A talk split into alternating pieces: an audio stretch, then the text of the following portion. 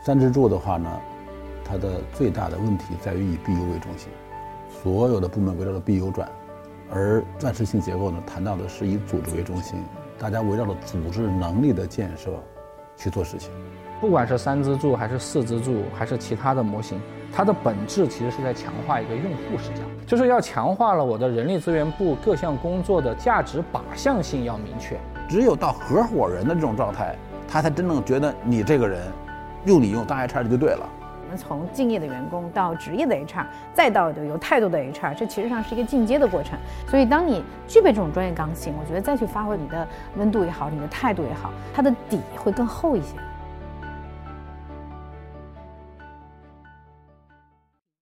大家好，欢迎来到国内原创的人才管理对话节目《HR 进化论》。本节目由易课 Talks、北森人才管理研究院、中国人民大学商学院联合出品。我是北森人才管理研究院的周丹。这位呢是节目的特邀嘉宾，中国人民大学商学院的周瑜教授。那他是非常年轻的八零后新锐专家。这位是本期节目的分享嘉宾，北大方正集团有限公司总裁兼 CEO 谢克海，谢总。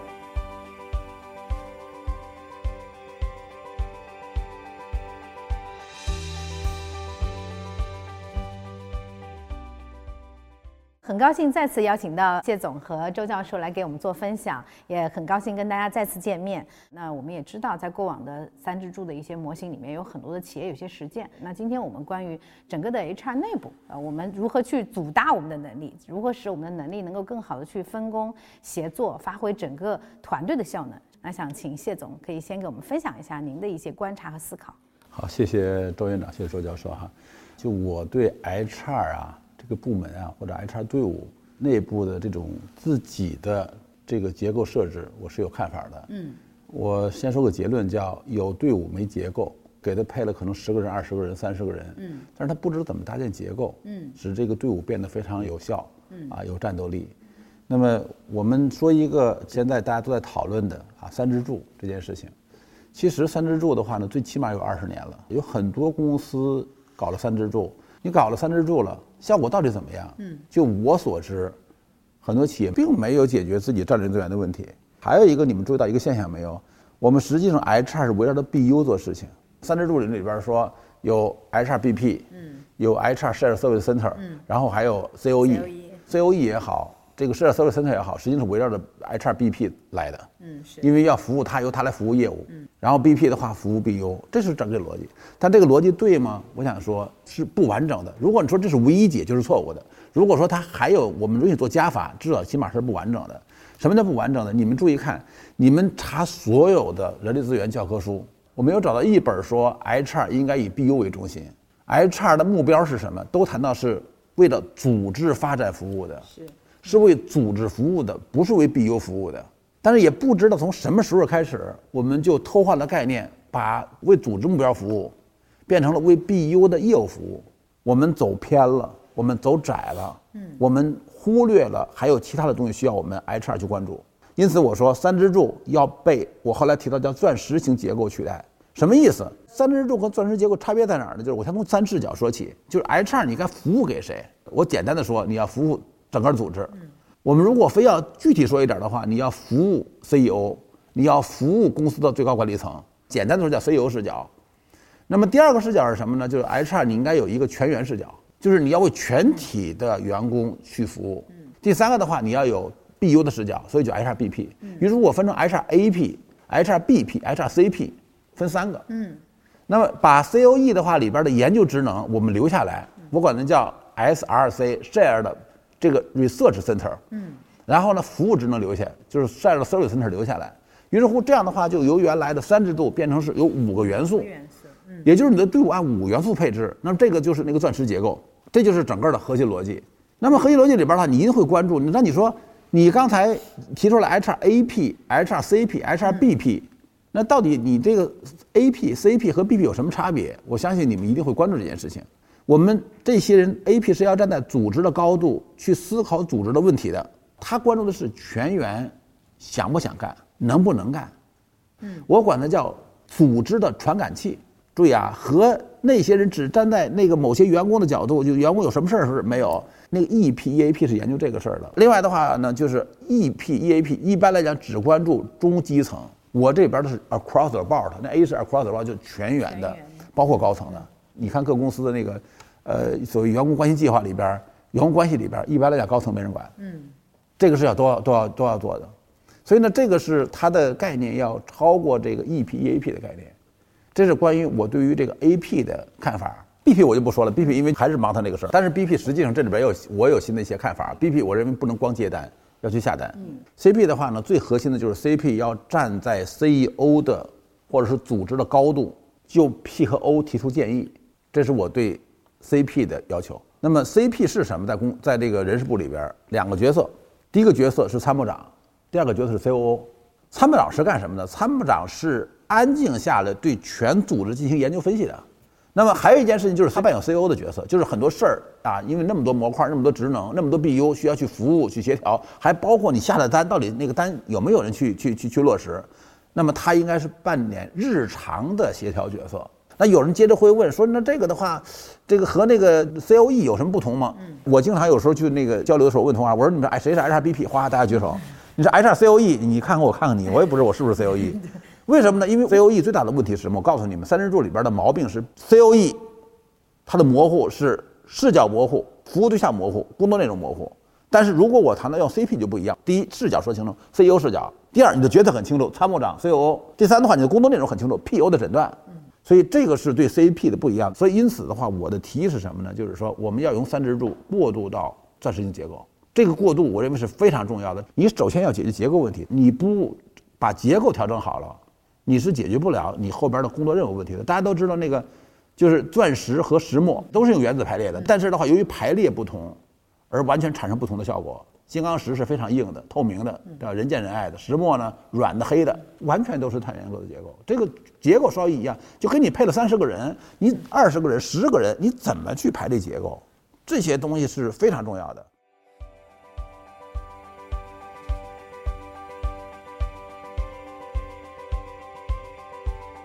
其实，因为这种角色的拆分，我相信它其实对我们的结构啊进行了一些重塑，但同时其实也对每一种角色的人提了更明确的一些要求。那您觉得，就是如果在这种钻石模型的这种结构性下，它会不会使比如说我们整个人力资源的配置会进一步增加呢？还是您觉得主要是分化？不会，不会。我觉得是这样，就是说我不主张加一个人，你只是结构配置合理，把角色分配合理，把任务说清楚就可以了。我们是这个环节有问题，不是人少了，人事部一个人都不需要加。你可以让一个人有双责、双角色就够了。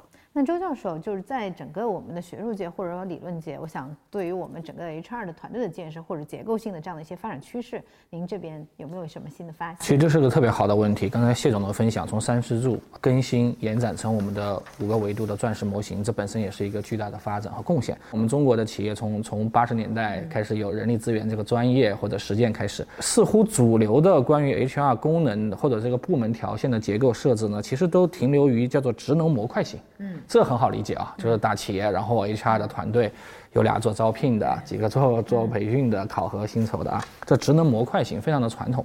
后来到了二点零版本的时候呢，其实它需要有叫做用个老词儿叫做系统解决方案，就是抓那些真正具有战略性、组织性的关键的人力资源的工作，然后以这个任务为主轴啊。把做招聘的、做培养的、做考核、做激励的，哎，组成一个作战团队，嗯，哎，也可以理解成项目制。后来到了三点零版本呢，西方九十年代中后期，他们这个经济周期下行的时候，当时就出现一阵风潮，也是产生了所谓的人力资源部无用论的一个实践基础，啊，就发现呢，哎呀，大企业病，最后呢，企业开始当塞人，开始瘦身健体，那个时候就出现了一个三点零版本的结构，我把它称之为叫做专业外包型。嗯，或者也叫做精益的这种叫精益采购型也行。嗯，当时西方很多企业就做到这样的事情，把人力资源部就也当塞人压缩，最后相当于人力资源部变成一个具有专业识别能力的采购部门，他去采购外部的专业化服务。后来到了这个三点零版本呢，哎，我们说产生了，我把它概括成叫用户交互型，跟用户，我主要是指内部用户开始交互了。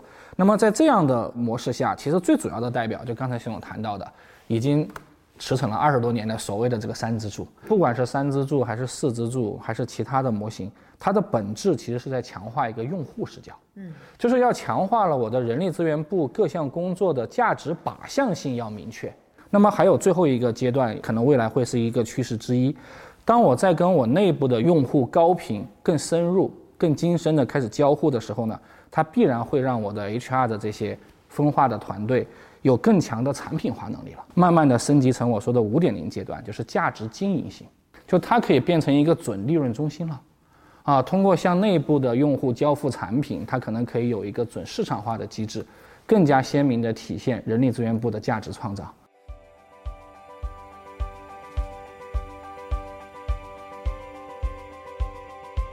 就我们在跟很多 HR 的这个实践的过程中啊，也会发现，在我们很多实际的这种不管叫做它的人力资源的项目的一些聚焦，我觉得它的过程一直就要分分合合。所谓的分化，就是所谓的角色之间可能有分化，它的价值定位或者让它的更加的专业化。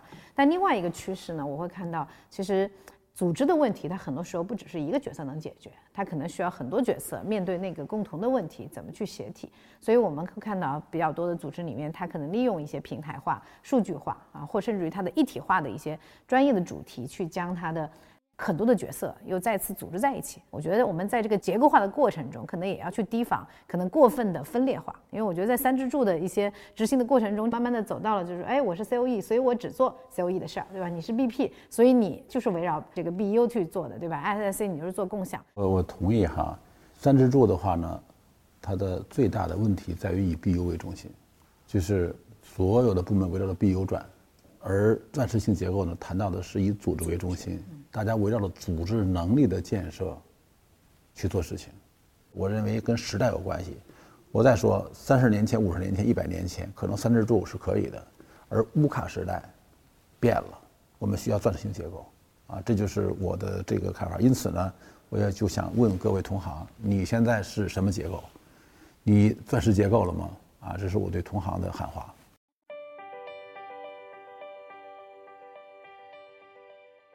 那刚才我们谈到了整个 HR 团队的一个结构、角色的分化以及设计啊，那我想这个其实上是一个基于组织设计的大话题。但是具象到可能我们的非常多的观众，大家很关心的个人的问题，就是我如果作为一个 HR，对吧？有有可能我现在只是一个刚刚入门的 HR，或者说我已经在组织里面有五到六年的工作经验，那我也想问问谢总还有周教授，对吧？从这个 HR 如何能够更好的发展，如何能够在组织里面更具有更好的个人影响力，以及刚才两位其实我讲到的，比如说概念化思考、深度思考这些东西如何去塑造？我想听一听啊，两位给我们的 HR 的朋友们的一些更具象的建议。我呢，以 HRD，咱们举个例子，我们在很多公司的 HR 就我接触。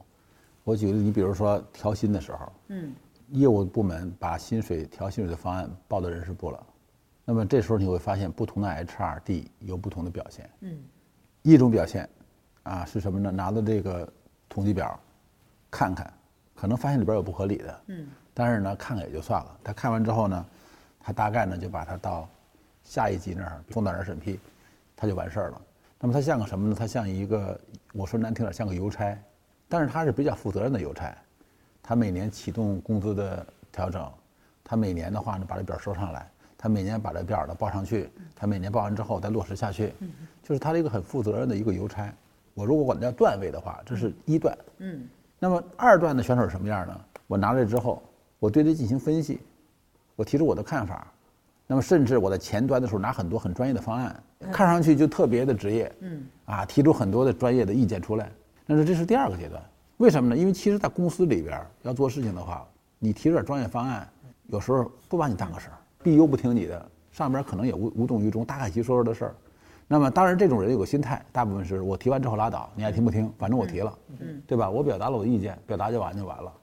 我认为这叫段位二。嗯，那段位三是什么情况呢？段位三是不是这样的？段位三是在一和二的基础上，第三个是很有态度的。嗯，这个态度来自于什么？他拿到名单之后，他会对这个名单里边的每一个人，他会有他的态度。这个态度不是基于个人我喜不喜欢他，而是基于，比如说，业绩问题到底怎么回事？嗯，真是这个业绩吗？嗯，你提交的名单区分度够吗？为什么这人涨了百分之二十？嗯，那么好，凭什么不是百分之八十？嗯。他是有非常明确的态度的，就是他对名单会有好多的想法，他有好多的意见，并且就这意见要和 BU 和决策的那个机构要去深度交流，坚持自己的观点。那这个呢，就是说他不光有前边的，就是那两点。第一点，我认为是一段的人有敬业，二段人有专业，三段的人要有强烈的合伙人意识。所以第一种人，我管他叫什么呢？我管他就叫局外人。第二种人，我管他叫职业人。嗯。第三种人叫合伙人。我如果说第一种人是什么呢？是是有敬业没这个专业。第二种人是有专业，这个没态度。第三种人呢是什么呢？我们要做到有态度，还要有专业，然后呢有这种主人意识。那这个的话，才可能是就是作为个人来讲，作为 HRD 来讲，你才可能真正是一个称称职的 HRD。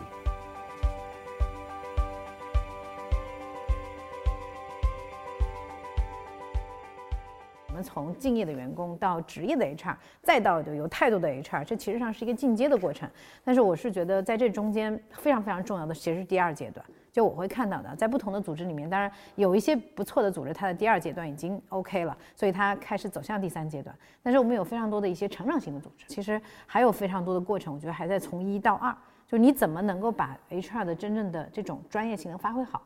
当然，这种专业性我觉得并不简单，是哎，我怎么招人，对吧？我怎么发薪，我怎么熟悉劳动法？我觉得这个还是属于我们讲到的 HR 职能线的专业。但我觉得很多时候来自于对人，就刚才最早的时候，谢总其实提到的如何用人，对，如何发展人，如何识别人，在这个上面，我们会觉得现在的很多 HR 在真实提升自己能力上，我觉得是可以下一点功夫的。嗯，周教授有没有什么补充？我们的观察发现，一个好的 HR 有态度的也得有能力啊，哈，有有这个段位还得有一些呃基本功，有专业能力。其实总结我们今天前面都谈到的，看似一个好的 HR，他其实不仅有自己的这个专业基础，他还是应该有一些战略高度的这个站位啊。如果更好的话，他有专业的历练也好，他有深度的交互也好，他有一些业务的深度。那么今天一个好的 HRD，他应该还有点视野的宽度。我的理解是，他看组织不仅看我们自己整体的组织，他还看整个产业链的组织。他看人不仅关切咱们企业家里这点人，他配合着我的产业链的布局，我看整个产业链上的人。呃，这是视野的宽度。第四个呢，做 HR 真的不容易啊，我们还得有点人文的温度。啊，因为很多政策、很多变革，你涉及张力、涉及矛盾、涉及利益和立场。那么在具体跟相关方的交互过程当中，啊，我的政策可以是有力度的，但是我的沟通可以是有温度的。所以这个沟通的软技能，这个这个人文温度也很重要。最后一个呢，实力还是哎，最后一个好的 HR 呢，他还得有人缘的粘度。他肯定不是权力最大的，可能也不是挣钱最多的，但他可以是人缘最好的，在梯队上，在层次上，在新老上的内外上。它有很强的这个人员粘性啊，可能是大家口碑里面都善交，能带来正能量的。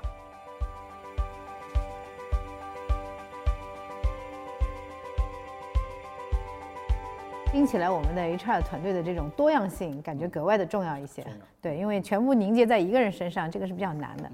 我们的 HR 同行们想一想，真的不要有专业没段位，你要想一想，你现在是段位级，嗯，你是合伙人吗？这是我对 HR 同行的喊话。非常感谢谢总还有周教授再次来到我们的 HR 进化论，更多聚焦 HR 的深度的内容，也更多关注我们的 HR 进化论。今天我们的节目就到这里，我们下期见。呃，我认为呢，如果要实现对公司业务的强力支撑，是可以用产品经理的思维来进行运作。我们有句老话嘛，管理无绝对，就怕不分类。内拔为主，外招为辅。最核心的项目的话是可落地性、可复制性、标准化。我们经常谈到说对人才进行投资，对人才进行管理，但事实上它有一个非常底层的本质，就是先将人才进行分类。对，因为无分类不管理。显然，这种人才的梯队化的这种培养，哈，这种梯次化的这种各种培养发展计划，其实是我们做人才工作的基本功。